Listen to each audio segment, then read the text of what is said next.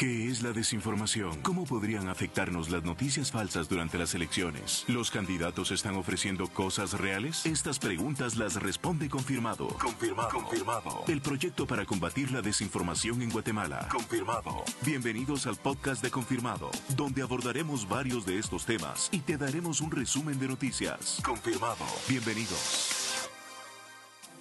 Hola, bienvenidos al podcast de Confirmado. Me encuentro en El Salvador con los periodistas Arisbel Arismendi, Fernando Romero y Sergio Arauz.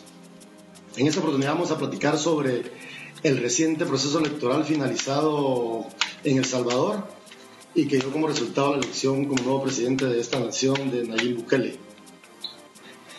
Queremos eh, platicar un poco sobre el tema de la cobertura electoral, eh, cómo la vivieron los periodistas salvadoreños, las dificultades, el tema, la relación con los diferentes eh, políticos entonces empezamos con um, Arisbel. ¿Qué experiencias te deja este proceso electoral en El Salvador? Bueno, creo que por un lado enfrentamos eh, un nuevo escenario electoral con un, con un, nuevo actor político, ¿verdad? Que, que digamos llevaba punteando las encuestas y que ahora termina como presidente de la República, Nayib Bukele. Creo que por un lado fue un reto, digamos, tratar de entender eh, eh, si qué sentía la ciudadanía respecto a los candidatos que tenía enfrente, ¿no? Eh, ya no tenías, por supuesto, el FMLN y Arena ya no controlaban completamente la maquinaria y eso nos hacía preguntarnos todos los días eh, cuál era el mensaje entonces que le estaba llegando a la gente, ¿verdad? Y, nos los preguntábamos mucho también porque el candidato Nayib Bukele no fue alguien que hizo giras eh, en todo el país, no, no fue alguien que llegó a los recónditos en eso quisiera que me digamos que me esperas un poquito, porque hay un fenómeno en este, en este tema de la campaña electoral de, del, ahora electo presidente, que la mayoría de su trabajo fue por redes sociales, es decir, Facebook, Twitter y, otra, y otros canales. ¿Qué tanto influyó eso, digamos, en el electorado salvadoreño y qué tanto afectó eso la labor de los periodistas cuando no, cuando él ni siquiera quiso dar entrevistas en ningún medio? Sí, creo que ahorita seguramente eh, Fernando y Sergio van a, ampliar un poco eso, pero eh, claramente estábamos ante los nuevos escenarios que ya se han vivido en otros países, ¿no? Donde ahora el canal que tiene la ciudadanía no es únicamente eh, eh, los medios de comunicación, es decir, no es el canal que la ciudadanía eh, cree que es certero y creíble, sino que incluso para ellos las redes sociales, tener directamente al candidato hablándote, también es creíble, es decir, ya no necesitan los candidatos hablar con nosotros para poder hacer llegar un mensaje.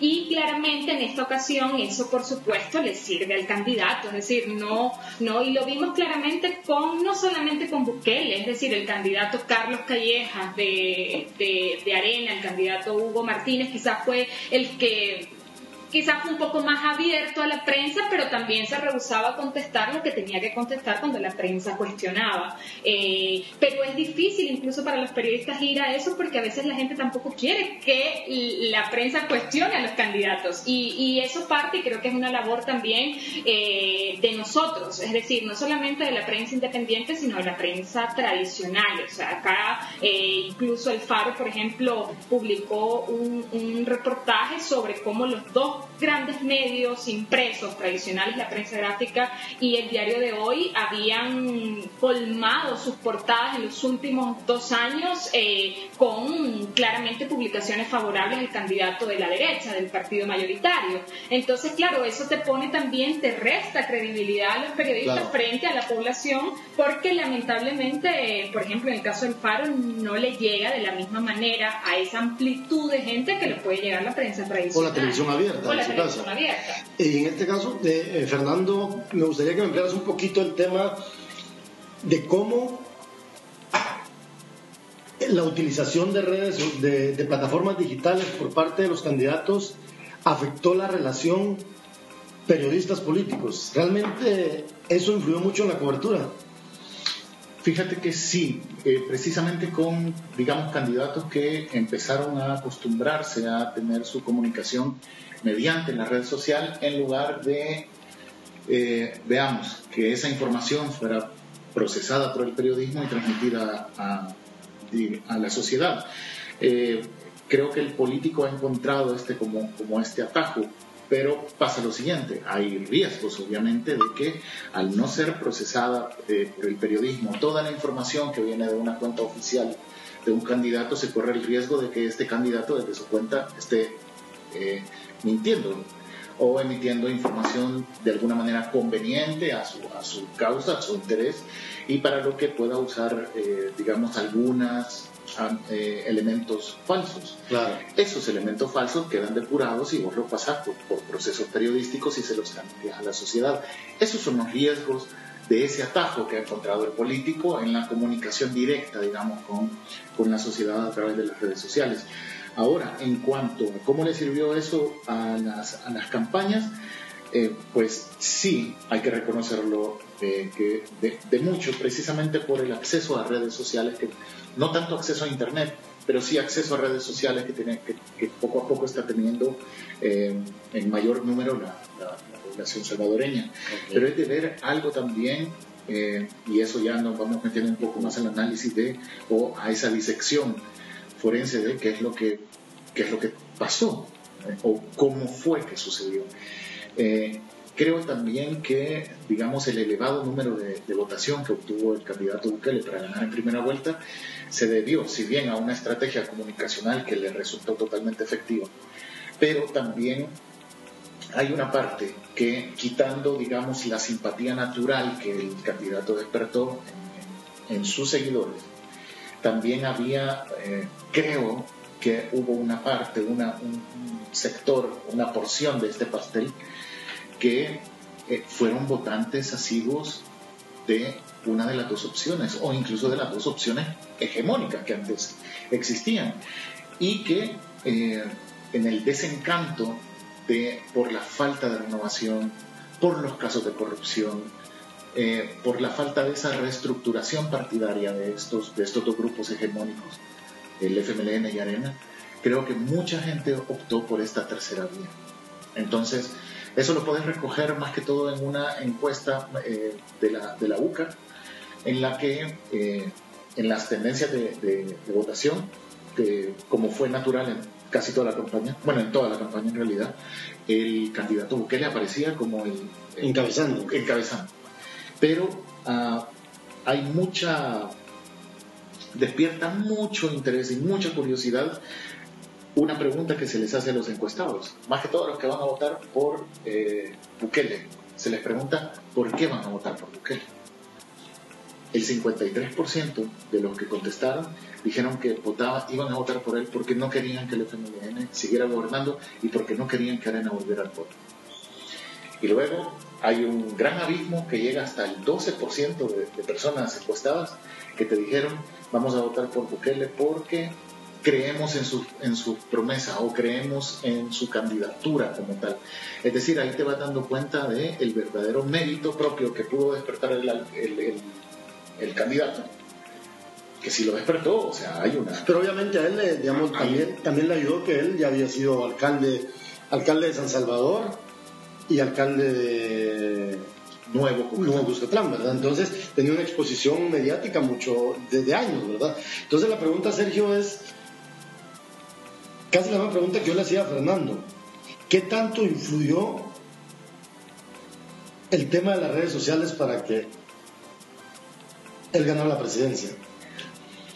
No, es bien difícil decir que fue determinante, pero sí creo yo que Bukele demostró una cosa eh, en esta campaña, y es que demostró que se puede ganar elecciones sin ir al territorio y hacer el trabajo tradicional que siempre habían hecho los políticos y era eh, mítines en distintos lugares eh, y esa era la apuesta de Arena y el FMLN.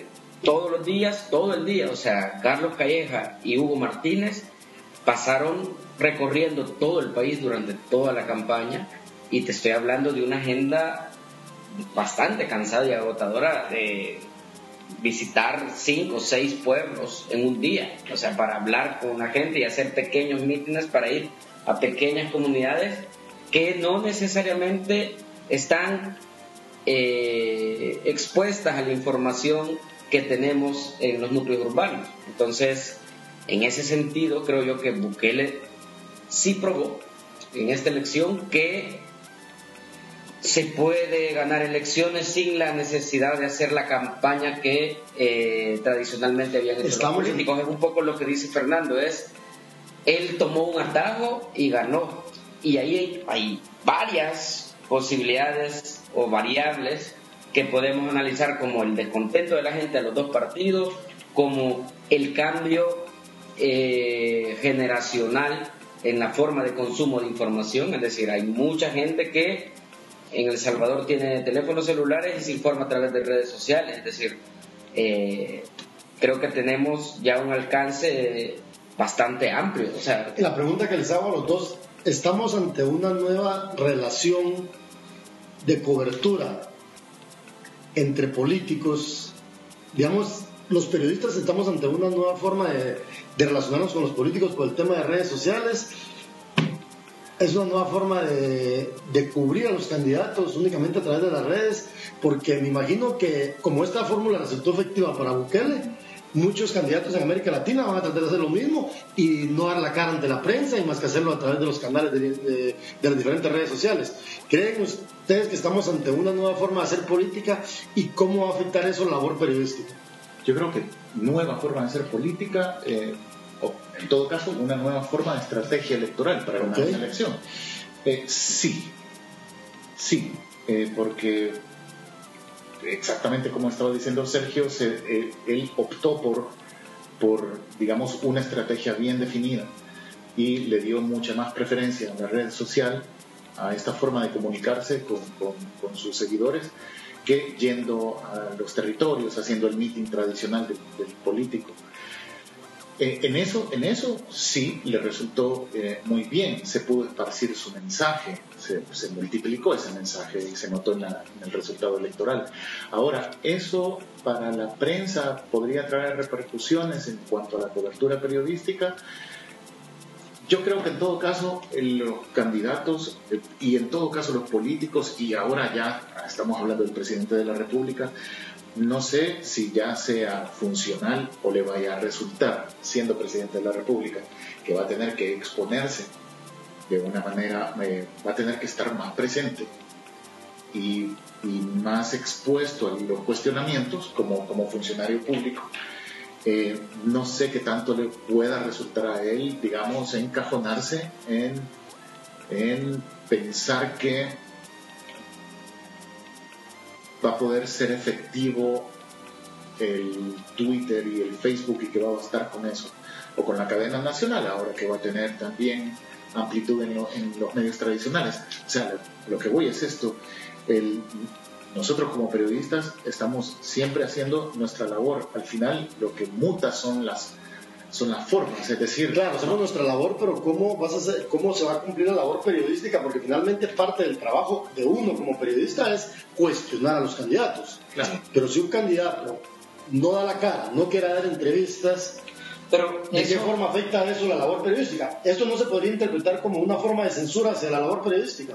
Sí, sí, digamos, como lo pasó en la campaña, que el candidato Bukele, ahora presidente electo, prefirió y priorizó su campaña a través de sus redes sociales y Facebook O sea, de hecho él nunca convocó, o pocas veces convocó. Yo tengo entendido que él no dio ninguna conferencia de prensa en ningún medio, ninguna entrevista. Mm, en su campaña no, en su campaña ya escrito como candidato no. Entonces, a eso es a lo que voy yo. Eso no se podría interpretar como, una, como un tipo de censura hacia la prensa que no se le puede cuestionar al candidato directamente. Creo yo que sí se le puede cuestionar a un candidato. De hecho, es, habla mucho del talante democrático de, un político y en ese sentido yo no creo que, digamos, sea, como te explico, culpa de las redes sociales, sino que creo yo que es culpa de la actitud del político. ¿Cómo se usa? es la responsabilidad y la poca vocación democrática que demuestra un político al no someterse al escrutinio de la prensa. Pero las redes sociales de, si la ves de otra manera, también te acercan al político. O sea, también tienen un plus a favor, que es la gente les puede reclamar a sus políticos vía redes sociales. Y los políticos ya están entendiendo que eso les afecta en su imagen. O sea, yo creo que también ha cambiado la forma en que los políticos reciben las críticas. Entonces, eso es positivo, creo yo. O ya no somos los únicos intermediarios entre los políticos y la población. Y la población. Eh, si lo ves con autocrítica, vas a decir sí, porque la prensa tiene también eh, algunas malas experiencias en distintos países en los que ha hecho mal su trabajo, en el que no ha leído bien a la gente, en el que está muy distante de lo que piensa y cree la, mayoría de la población. O sea que, digamos, tu, crítica hacia los medios de comunicación es que también los medios de comunicación se han alejado de las verdaderas necesidades de, los ciudadanos y de los lectores. También, o sea que también tenemos que revisar eso. No tenemos, o sea, lo que yo digo es que no tenemos que hacer la crítica fácil de que por culpa de las redes sociales los políticos ya no nos atienden. Ahora, en el caso de Nayib Bukele en particular, sí creo yo que como candidato eh, tuvo una actitud bien poco democrática, antidemocrática, al eh, decir o al decidir no dar entrevistas. Yo creo que habla mal de él, habla de él como, como político. Eh, pero no te pero no le echaría la culpa a las redes sociales, pues. Claro, si uno sigue, digamos, la campaña de Nayib Bukele, él hacía mucho tema de Facebook Live, hacía, era muy, es muy activo en, en Twitter. Twitter, sí. Entonces, son dos redes que le dieron mucha penetración a él. Pero si yo como periodista, Fernando, yo quiero, por ejemplo, cuestionarle su plan económico, o su plan para erradicar la pobreza, o su plan para, para el tema de violencia que es tan fuerte en los países centroamericanos, sobre todo en Honduras, Guatemala El Salvador, ¿cómo puedes cuestionarle a un, a un político que no da la cara? Es que ahí es parte del tema, por eso es que yo considero que es una campaña atípica esta, o es una nueva forma de hacer política. Entonces, pero ¿cómo hacer que los políticos no se concentren nada más en las redes sociales y que den respuestas a los cuestionamientos de los periodistas. Porque en un Facebook, en un Facebook Live yo lo grabo en una oficina y ahí se queda y nadie me va a cuestionar. ¿Será que, como decimos eh, en, el argot, popular, ¿será que zafan bulto los candidatos de esa forma? Mira, yo sobre eso tengo una, una idea y creo que aquí eh, hago ensamblo con lo que dice Sergio eh, sobre la autocrítica. ¿De qué forma podés hacer que ese político eh, empiece a aprender que tiene que responder y a, y a, pasar por el escrutinio de la prensa, del periodismo? Es precisamente haciendo buen periodismo. en este país tenemos medios de comunicación que lastimosamente digamos, sus líneas, sus líneas editoriales han primado sobre lo periodístico. Entonces, eh, de repente has tenido ciertas campañas contra X candidatos, pro y en contra, eh, y muy explícitas. Eso lo que te provoca es, eh, a la larga, falta de crédito, falta de crédito de la misma población porque empieza a ver esta población como, como vos te comportas como medio y cómo empiezas a hacer periodismo. Entonces em, empiezan también a cuestionar de vos, lo cual es, para mí es totalmente válido. Entonces, ahora, ¿qué pasa? Eh, habemos medios como el Faro, como, como Revista Facto, que, eh, digamos, eh, tratamos de hacer eh, un periodismo profesional, ético, eh, y que, veamos, que, profundiza y en realidad cuestiona al poder, lo, fiscaliza.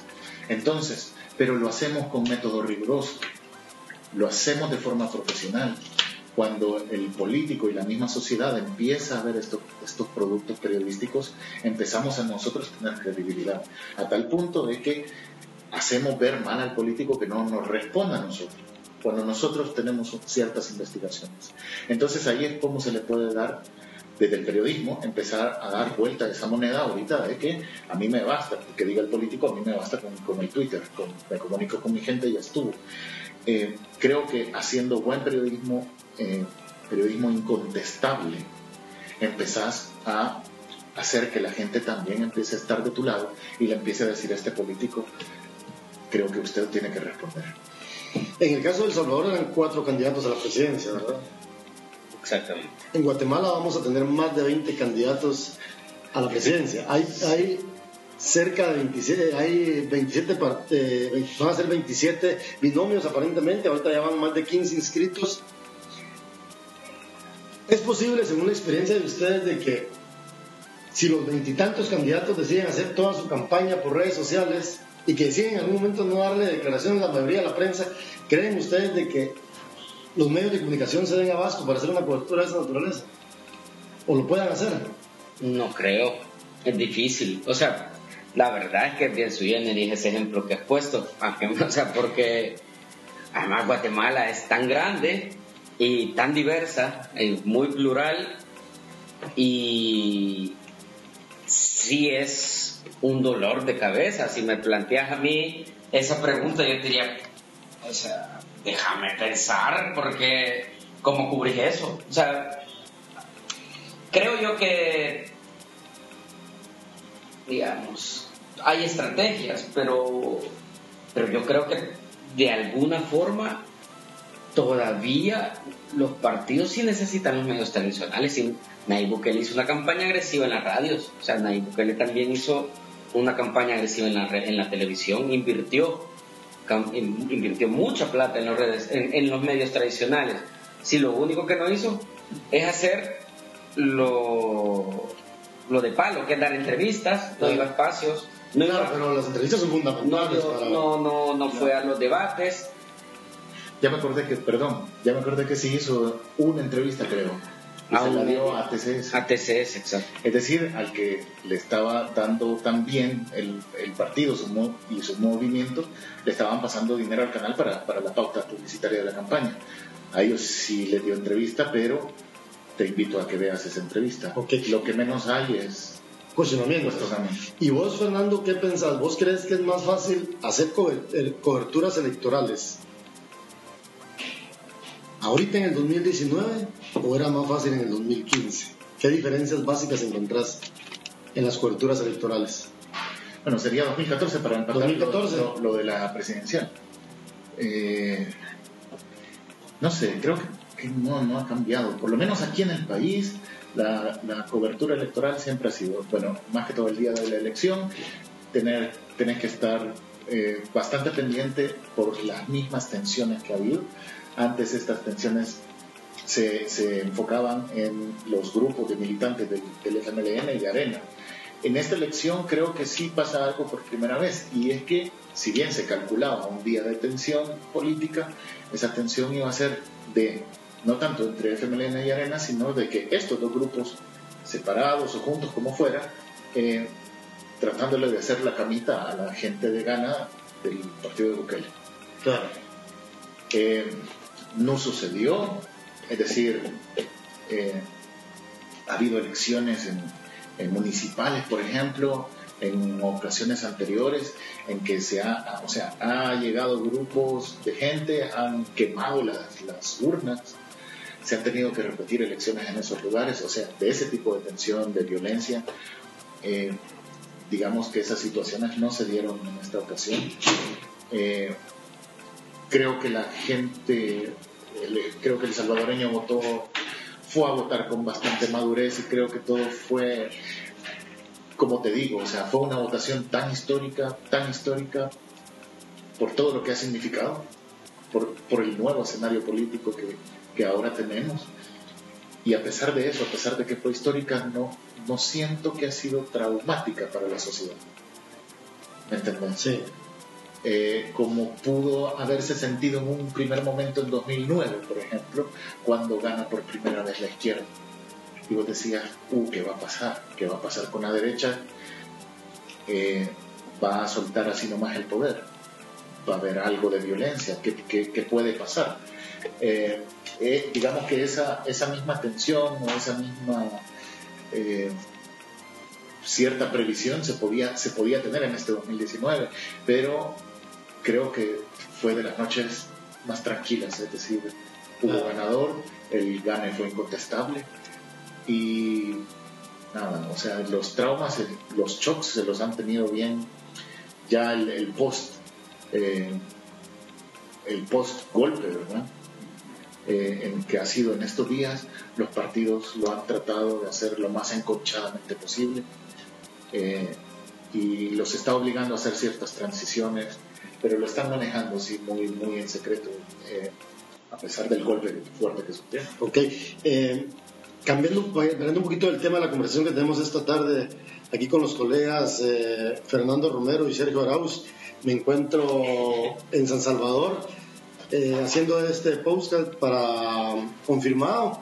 Junto a nosotros también se encontraba la compañera mm, periodista Arisbel Arismendi, pero tuvo que salir. Eh, Por una llamada, pues, parece que es que está cubriendo ella de lleno el tema político. El tema de, de, Nayib Bukele, de hecho, entonces seguramente recibió una llamada de... Ella estaba platicando nosotros aquí, pero seguimos nosotros, eh, esta transmisión la hacemos, esta grabación la hago desde San Salvador donde me encuentro con los, eh, con los colegas antes mencionados.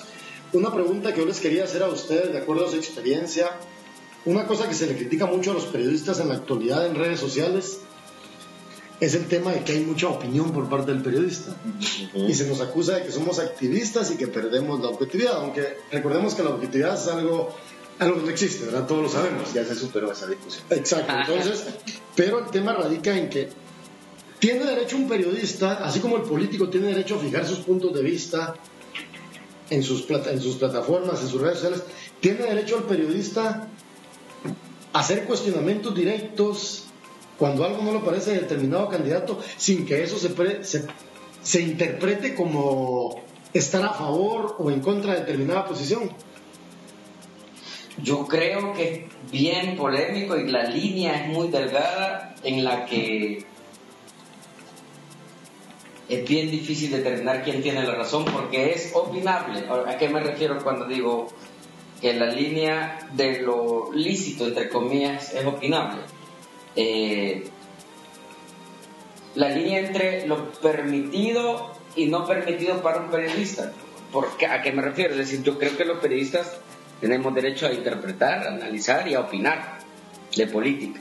Y las redes sociales son un espacio para que también vos expreses tus opiniones y la población las conozca, porque, digamos, ¿de qué sirve que yo diga en, mi noticia, en una, publico una noticia en el Faro y yo diga, eh, tales diputados y políticos recibieron sobresueldos y no tenga el espacio para traducírselo a la gente en mis redes sociales. o sea que tu opinión es de que el periodista está en la libertad de dar su opinión en las redes sociales. Sí, pero cuando digo que eso es opinable y la línea es muy delgada, también tenemos que ponernos a pensar cuando también nos pasamos de la raya. ¿A qué me refiero? Es decir, cuando tú... ¿Qué sería pasarse la raya? pasarse la raya sería que una fuente deje de hablar y darte entrevistas porque cree que vos ya estás muy prejuiciada. O sea, una fuente te puede decir, no, Sergio, pero si usted siempre está atacándome en las redes, o sea, ¿por qué le voy a dar una entrevista a usted si usted ya tiene un prejuicio de mí? O sea, porque yo ya me transparente tanto, entonces yo, de alguna forma, creo yo, eh, estoy cerrando puertas para darle mejor información a la gente porque no tengo acceso a esa entrevista con este político. Pero lo que te quiero decir es que eso es opinable, o sea, que, ah, es, discutible. en el sentido de que no es que vos tengas razón ni yo tenga razón al decidir qué, o sea, porque, ajá, es una cosa de, de sentido común muchas veces, es decir, yo sí creo que los periodistas no somos máquinas de transcribir información ni de dar datos. Periodistas pensamos, sentimos, creemos, o sea, yo puedo decirle a la gente, tengo la íntima, con determinada propuesta. O sea, yo tengo, ajá, o sea, yo tengo la íntima convicción de que este político es corrupto. Y tengo la información que publicaré o que he publicado aquí a la par, o sea, y yo puedo, o sea, ajá, puedo, puedo vertirla de alguna forma. Claro. Fernando, ¿cuál es su punto de vista sobre eso? Lo mismo que Sergio, es totalmente discutible. Eh, está en ese terreno, es bastante subjetivo eh, plantear los límites de hasta dónde lo tuyo es una opinión libre o un cuestionamiento libre como periodista que le puedes hacer a un, a un funcionario, a un político en las redes sociales. Y hasta dónde, digamos, te estás pasando, incluso, incluso, no necesariamente solo hablando de, de cuestionamientos, sino que de ciertos comentarios o ciertas opiniones que te puedan o que puedan, digamos, proyectarte a vos dentro de un favoritismo político. Que eso para mí, más que el cuestionamiento, creo que, que proyectar un favoritismo político es mucho más grave que cuestionar a un, funcionario corrupto, ¿verdad? De acuerdísimo con Fernando. O sea que ustedes, digamos, lo que... Lo que yo eh, tuviera más cuidado. Interpreto que, yo, yo creo que coincidimos los tres de que podemos cuestionar pero tenemos que ser mucho más cuidadosos al momento de expresar nuestra simpatía a determinado candidato. Claro, yo creo que eso mejor se queda, si vas a votar, que se quede en la papeleta, como periodista. Depende, o sea, esto también, o sea, yo en Estados Unidos los periódicos en su editorial, los grandes, dicen, yo creo que el mejor candidato es este, ¿verdad? Y te, lo te razonan y argumentan. Eso es súper democracia de avanzada, creo yo. Eh, el Faro no lo ha hecho, ni creo que lo hará, pero yo, o sea, yo lo llevaba en el punto, o sea, yo estoy de acuerdo en el punto de Fernando sobre, yo sí veo que un periodista sale en los medios hablando bien de un político, y digo, mm, qué raro, que, los periodistas no estamos para hablar bien de un político. Entonces, ahí es donde, eso sí es sospechoso, pues, porque de hecho parte de lo que vemos en la tele aquí en El Salvador es a mucha gente, que se, los opinólogos que le llamamos analistas, sobando espaldas de políticos. Eso me parece más sospechoso, pero si ves a un periodista cuestionando siempre a los políticos de todo tipo, creo que te da credibilidad. Eso también, eso también eh, en, el área del cuestionamiento, creo que si, si empezás a ser también imparcial y que, y que cuestionás a todos, porque de todos tenés conocimiento y tenés información suficiente para poder cuestionarlos, eh, creo que te va validando también esa, eh, digamos, conducta de expresarte de esa manera en las redes sociales, que uno, o, presentando solamente favoritismos para un determinado político o un determinado partido, o también, también solamente cuestionando a una persona. Claro, pues digamos que, tu, que, digamos que tu opinión sea demasiado tendenciosa hacia determinado candidato y que eso se preste para las malas interpretaciones. Correcto. Eh, ya regresó Isabel, que se había ido por ahí a hacer una llamada de... Me disculpo, me disculpo. No, no, tranquila. Le, le preguntaba a Fernando y a Sergio de que a los periodistas en la actualidad se nos cuestiona mucho porque emitimos nuestros juicios en redes sociales o nuestra opinión. ¿Crees tú que es válido hacer eso en redes sociales para un periodista? Mira, yo creo que tiene que haber ciertos límites. Es decir, todos, por alguna razón, eh, podemos eh, o tenemos el, derecho, digamos, a, seguir a una persona, a votar por ella, eh, pero em, digamos que creo que hay que tener límites en el sentido en que hay que saber cuidar nuestra credibilidad, o sea, eh, creo que no hay que creer o simplemente tener bien los bombillos prendidos cuando ves a un periodista eh, decir claramente yo apoyo a tal. Eh, digamos porque independientemente de que vayas a votar por esa persona, eh, creo que ante la ciudadanía siempre va a esperar que tú le des la información más equilibrada posible o que por lo menos le des espacio a todos los actores para eh, poder decir algo lo más apegado a la realidad. O sea, hay que ser precavido al momento de... Creo que hay que ser precavido. en redes sí, sociales. Yo, sí, yo soy partidaria de eso. Hay algunos periodistas que creen que no. Hay unos, incluso vemos ahora con las redes sociales que hay periodistas militantes, eh, pero creo que eso al final te puede jugar en contra, porque al final la gente no te lee, te va a leer con cierto matiz incluso. A la hora de leerte no, no va a ser igual. Eh, cuando incluso te puede leer eh, cuando escribes sobre diferentes candidatos, sobre diferentes políticos, sobre diferentes partidos, pero si ya te has posicionado sobre uno, eso es un filtro para leerte, eso es claro. Eh, y además creo que te puede revertir el día de mañana también sobre lo que digas o no digas, es decir, apoyar un candidato. Claro, pero también estamos claros de que uno como periodista, sobre todo cuando uno cuestiona a un político o a determinada fuente, por lo general cuando uno cuestiona, hasta cae mal a veces, ¿verdad?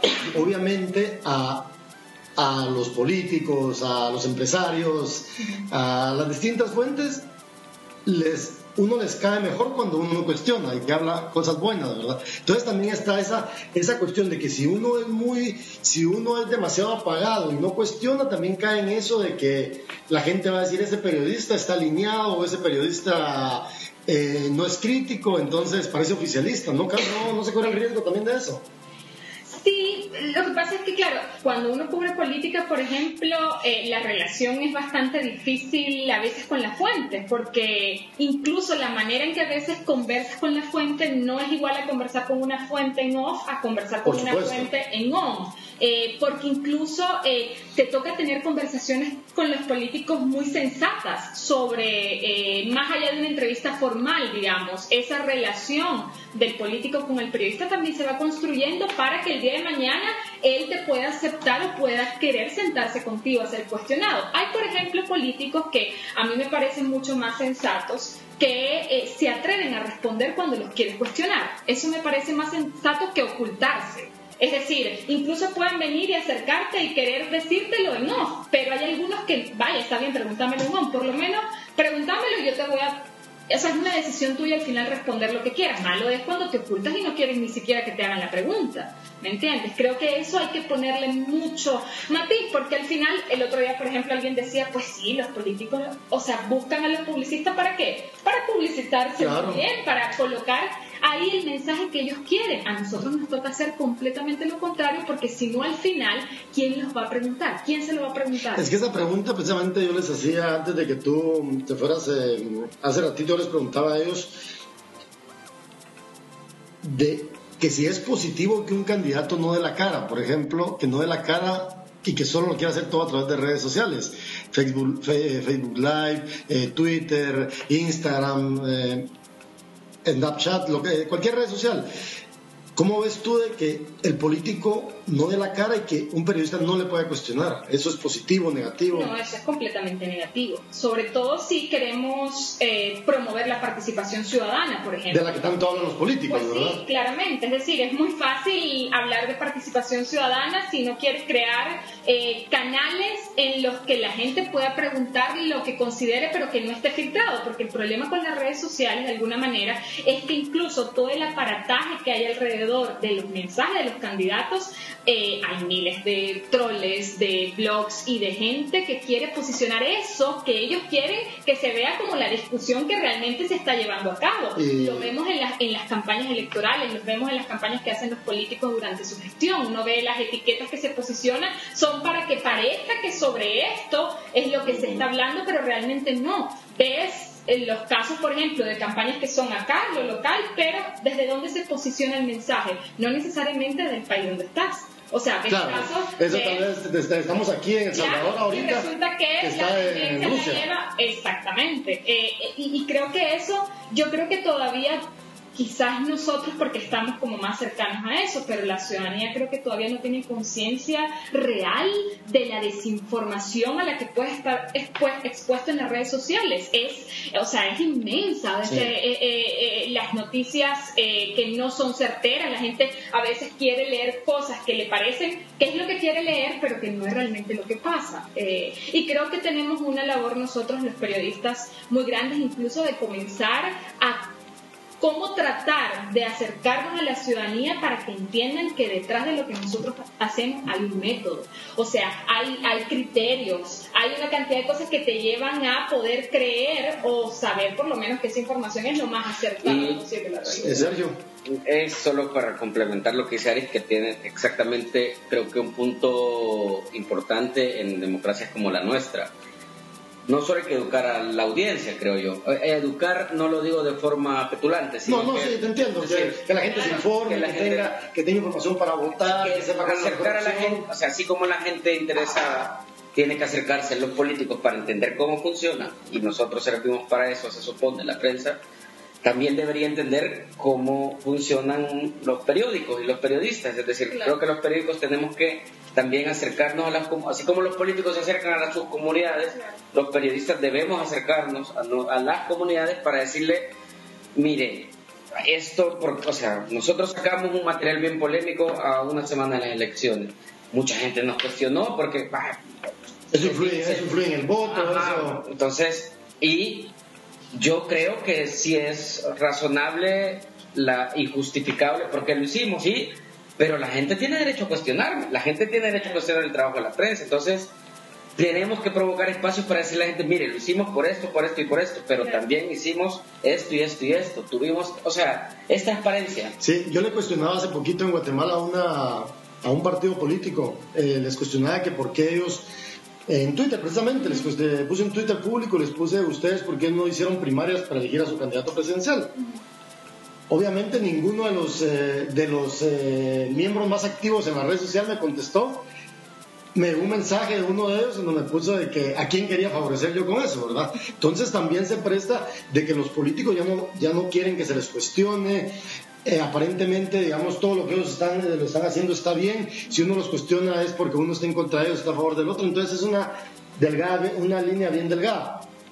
Ya que se puede ir finalizando, eh, en Guatemala, pues obviamente, como ustedes saben, eh, está eh, en junio se van a realizar las elecciones para presidente. yo platicaba con ustedes hace ratito de que van a haber más de 20 candidatos presidenciales, una labor titánica para nosotros para cubrir toda esa cantidad de, de políticos con diferentes colores, olores, sabores y una cantidad de cuestiones, ¿verdad? Entonces, em, ¿cómo ven ustedes el proceso en forma breve? Empezamos con vos, eh, Fernando. ¿Cómo ves vos el proceso electoral en Guatemala? Yo sé que ustedes, eh, como buenos periodistas, están enterados del contexto guatemalteco además somos vecinos eh, aquí con El Salvador.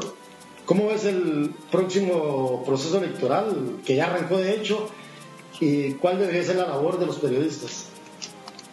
Yo creo que en un principio es una labor tremenda tratar de tener una buena cobertura periodística sobre 20 candidaturas, más de 20 candidaturas. Eh, habrá quienes lo hagan, pero no, no sé qué, con, qué calidad. Eh, yo apostaría ante ese mar de candidaturas, apostaría quizás a las más fuertes, y que eso también es cuestionable, porque si uno solo cubre seis o siete, porque nos ha pasado todo. Vos trabajaste eh, en los periódicos más en unos periódicos más grandes de aquí, igual yo entonces a mí me tocaba hacer una cobertura de un candidato y siempre nos cuestionaban, ¿por qué ustedes solo cubren a X o Y partido y nosotros los más pequeños, qué onda? Pero no se entiende de que no, no se le puede dar cobertura a todos y menos con esa cantidad de, candidatos, ¿verdad? Claro, y con algo de que, sea de calidad. Entonces, yo creo que es, es una estrategia... Eh, del mismo medio, ¿verdad? De esa toma de decisiones, apostarle quizás a las, a las candidaturas más fuertes, a las que se puede, se puede prever desde ya que van a ir a segunda vuelta. Eso es casi cantado que Igual aquí era muy cantado que íbamos a ir a segunda vuelta. pero con 20 contendientes está... el voto es mucho más disperso, más dividido. Se dispersa más, pero bueno. Claro. ¿Y cuál es tu punto de vista, Sí, yo... Eh, aquí varios de los colegas que han ido a Guatemala dicen Guatemala tiene una cosa bien diferente a la, nuestra, además pasa de todo en, pocos segundos y están viviendo además una, claro, lo vimos hace ya quizás... Eh, dos, tres años, una revolución como ciudadana de participación que era muy viva y que siempre se espera que, esté ahí. Que esté la chispa ahí. la chispa, ¿no? Que es un poco diferente a El Salvador, por razones también eh, de, cómo se ha manejado la, política en los, en diferentes países, de que a ustedes además ya les llegó un outsider antes eh, que, a nosotros. Que ahora es presidente. Eh, que ahora es presidente, así es. creo que un punto importante, sobre todo en esta. en, en lo que viene para, para Guatemala. Em, la labor de la prensa me interesa que me digas qué, qué, qué cuál debe ser la labor de la prensa en sí, este mira, yo creo que a veces a la prensa nos puede pasar algo y es que catapultamos a líderes eh, cuando vemos a un político que se sale, ¿verdad?,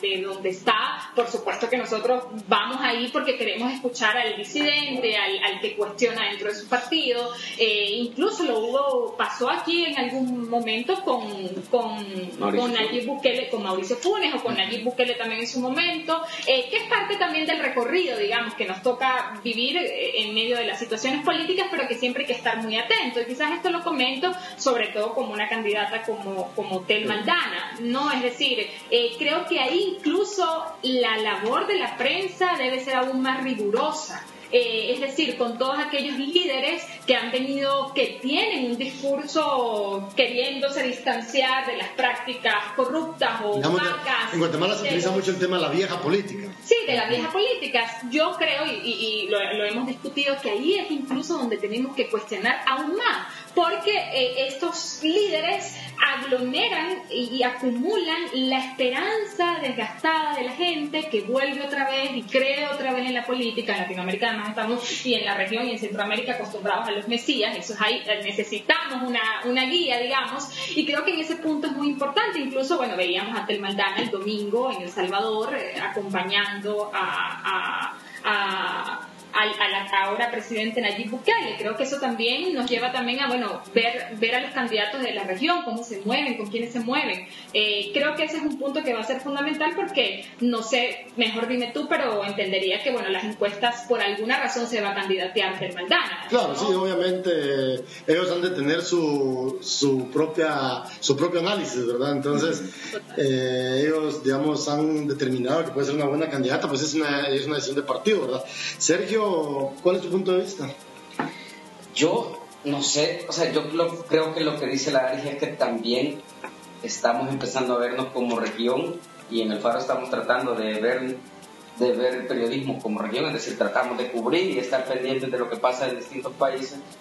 La complejidad de Guatemala eh, es distinta porque yo creo que también El Salvador tiene situaciones complejas. Claro, es que pero hay cosas parecidas, pero cosas muy distintas, eso estamos claros. Sí, pero los problemas eh, fundamentales son los mismos, impunidad, corrupción y frágil institucionalidad. Entonces, ¿Y la labor de la prensa cuál debe ser en este proceso? Yo creo que ustedes la tienen más difícil por las condiciones que tú nos has descrito. 26 candidatos y, y, un, y un país tan grande y tan plural donde hay, digamos, comunidades enteras que hablan un distinto idioma. O sea, es súper más complejo y yo creo que lo que podemos hacer los periodistas es hacer un plan ordenado, organizado y transparente de cobertura. Es decir, decirle a la gente, miren, nosotros vamos a cubrir a estos candidatos por estas razones, porque no damos para más. Ser transparentes. Sí, ser transparentes. Y que es algo que normalmente no hacemos, es decir, no explicamos cómo elegimos ¿Por qué lo hacemos? Y, y, es parte ahora también del escrutinio al que estamos expuestos y que deberíamos estar expuestos de ahora en adelante. Bueno, esa ha sido la conversación eh, con los periodistas en El Salvador, con los eh, colegas periodistas eh, Arisbel Arismendi del Faro, Fernando Romero de Factum y Sergio Arau del de, Faro. Mi nombre es Marvin del CID, un placer tener esta conversación con colegas periodistas